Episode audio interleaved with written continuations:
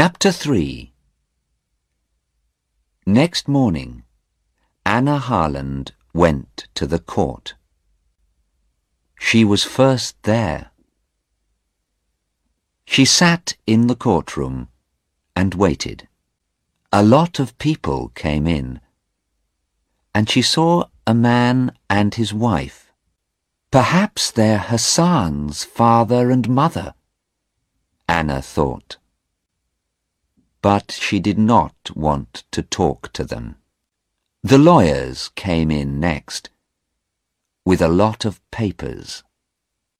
They sat at a table in front of her and talked quietly. Those two lawyers, Anna thought. They're old friends. But one of them wants my daughter to die, and one wants her to be free. After the lawyers, the jury came in. Twelve people, men and women. They sat down and watched the lawyers. They looked at Anna and then talked quietly about her. These people don't look very important, she thought but they are the most important people here. They're going to say, she did it, or she didn't do it. And then Sarah comes home to me, or she dies. She watched their faces carefully. Then some policemen came in. Inspector Aziz saw Anna and smiled at her. But Anna did not talk to him. Because Sarah came in at the same time. She looked afraid, and her face was very white. She looked across the courtroom, saw her mother, and gave her an unhappy smile. There were two policemen behind Sarah. But Anna did not look at them. She looked at the tall, dark young man next to Sarah, Hassan. He's about twenty years old, Anna thought. He's very tall, but he has a nice face and very beautiful dark eyes. Sarah likes him. And I can understand that. But he looks very unhappy too. And afraid. His hands are moving all the time. Hassan looked at Sarah and smiled. She smiled back at him. Anna wanted to talk to Sarah, but just then a policeman said loudly, All stand, please. Everybody stood up, and the judge came into the courtroom. He went to his chair and sat down. The police lawyer began. These two young people came into our country last week, he said. The young man lives in this country. And the young woman is English. At the airport, the police looked in their bags, and they found three tubes of toothpaste.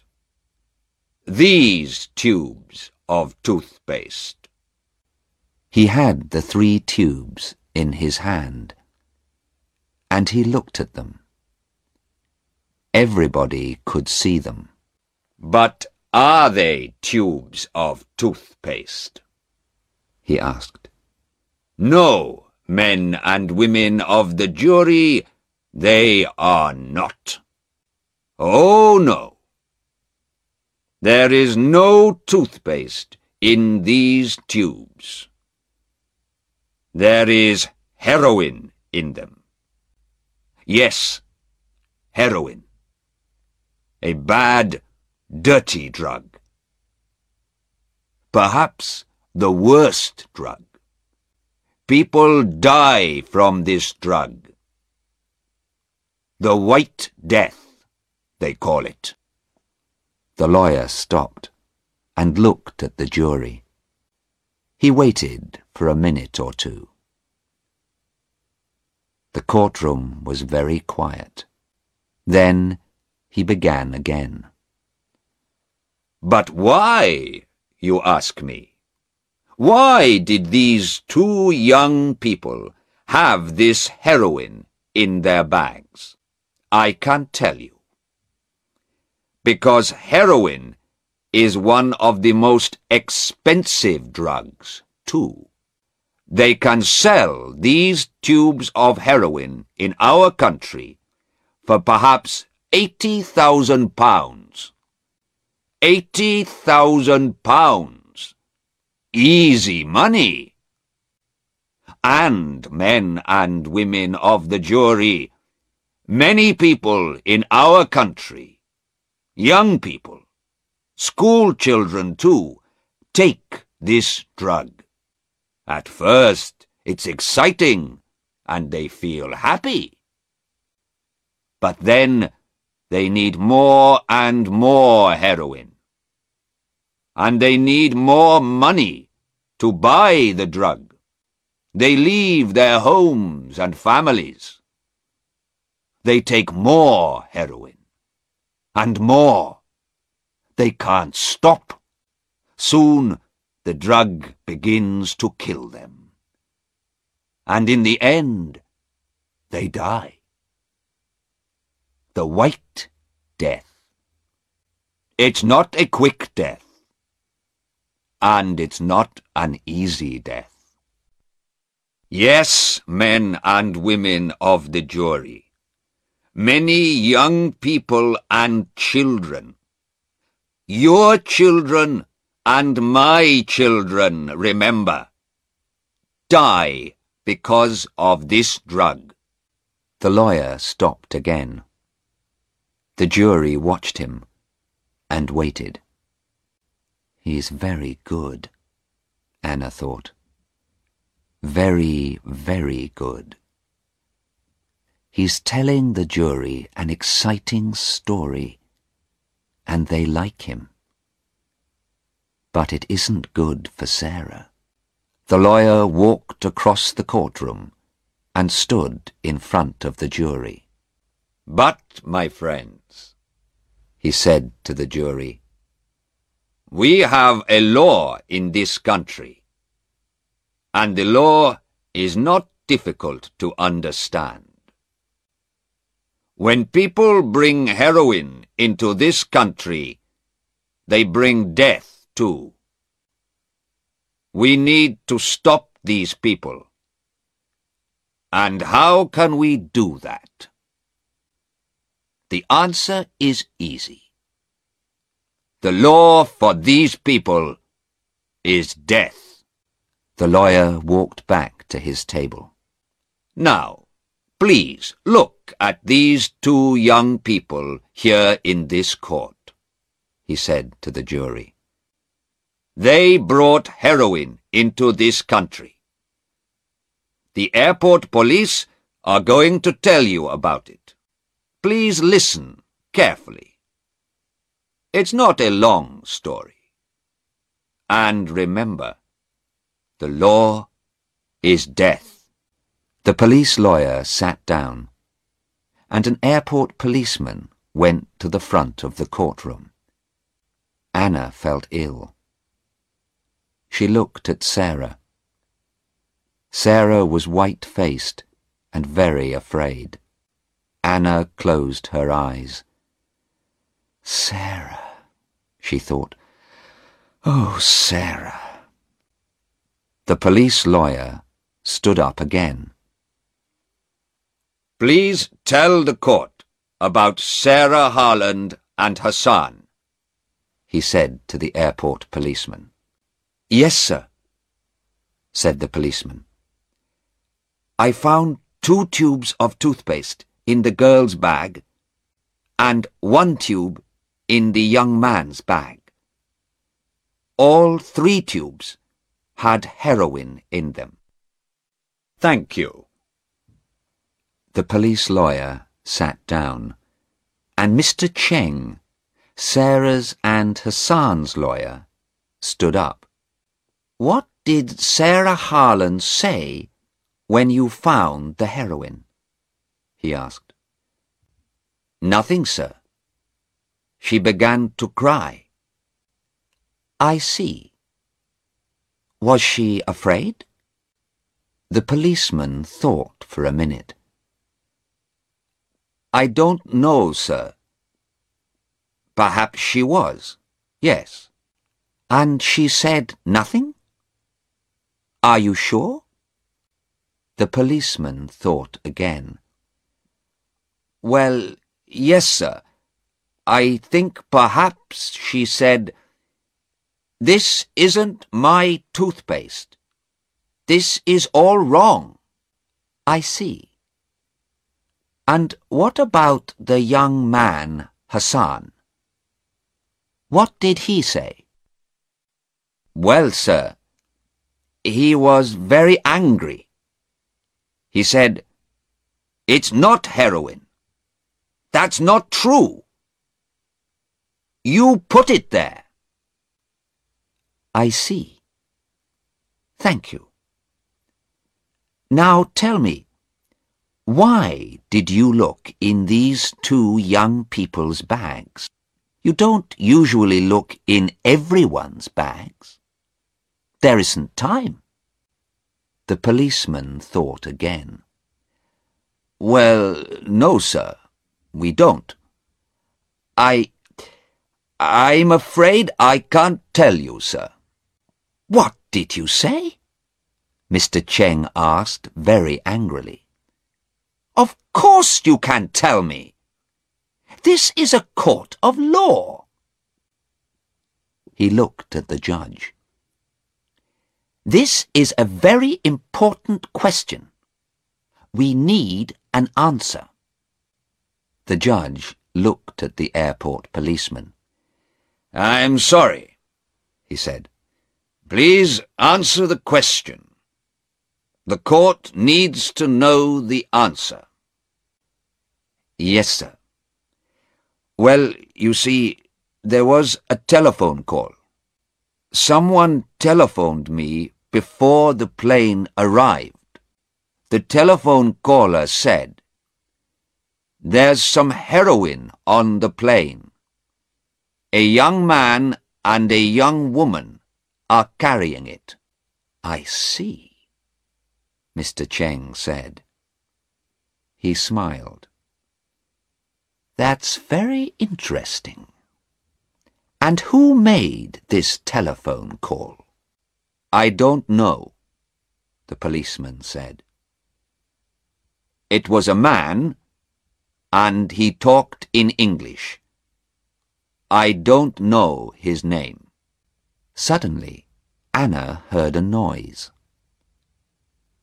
She looked behind her at the door of the courtroom. A tall young man came into the back of the room. Anna knew him at once. It was Stephen, Sarah's old boyfriend. A policeman took him to a chair near Anna. He saw Anna, and for a second he looked afraid. But then he smiled and sat down next to her. Mrs. Harland, he said quietly. It's good to see you. When did you arrive? Yesterday, she said. Why are you late? I couldn't find the court, he answered. He looked very unhappy. Tell me how to help, he said. I want to help Sarah, but what can I do? I was on the plane too, but I couldn't help her. I don't want her to die. Stay with me, young man. Anna said quietly. We can help her. I'm sure we can. Later that morning, Sarah went to the front of the courtroom. Her face was very white, and her eyes were red with crying. Her lawyer, Mr. Cheng, began to ask her questions. Now, Miss Harland, why did you come to this country? He asked quietly, and smiled at her. Because I like going to different countries. I want to meet new people. And why were you with this young man? Because... Sarah stopped and looked down at her feet. Nobody could see her face. She began again, very quietly. But nobody could hear her. I'm sorry. We can't hear you. Can you say that again, please? Sarah looked up. She looked quickly at her mother, and then at Hassan. Because I love him. Anna felt old and tired. She looked at the tall young man with the beautiful dark eyes. It was his heroin, she thought. I'm sure it was. He buys and sells heroin, and he put it in my daughter's bag. And now she says she loves him. Stephen sat next to her. He did not move and he watched Sarah all the time. But she did not look at him. Mr. Cheng waited a minute, and then he questioned Sarah again. Did you know about the heroin in those tubes of toothpaste? he asked. No, Sarah said quickly. Of course I didn't. And what about Hassan? Did he know about the heroin? Please think about your answer. No, I'm sure he didn't know. It wasn't our heroin. Sarah's blue eyes were angry. We didn't put the heroin in the toothpaste tubes. We're innocent. Thank you, Miss Harland. Mr. Cheng said quietly, and sat down. The police lawyer stood up. Miss Harland, how much money did you have in your bag? Um, about fifty pounds, I think. That's not very much. This is an expensive country, you know. How much can you buy with your fifty pounds?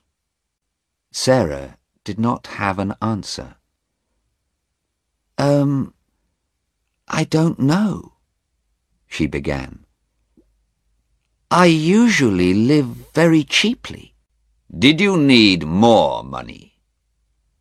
The lawyer's questions came quickly now. Of course you needed more money. You wanted to sell that heroin. You wanted to be rich. Is that right? No, no, that's not true. The lawyer said nothing for a minute. He looked at the jury and smiled. Then he said, Do you think toothpaste is very expensive in this country, Miss Harland? Uh, no. I don't think... Uh, I don't know. Well, I can tell you, it isn't. Toothpaste is cheap here. So why did you bring three tubes of toothpaste with you? How often do you clean your teeth, Miss Harland? Six times a day? Or seven? Or eight times a day, perhaps? Sarah looked very unhappy. No, I don't know. Hassan, Yes? the lawyer said quickly. Hassan. Are you going to say, Hassan gave it to me? You love this young man, but you don't want to die. Nobody wants to die. And now you're going to say, it was Hassan's toothpaste.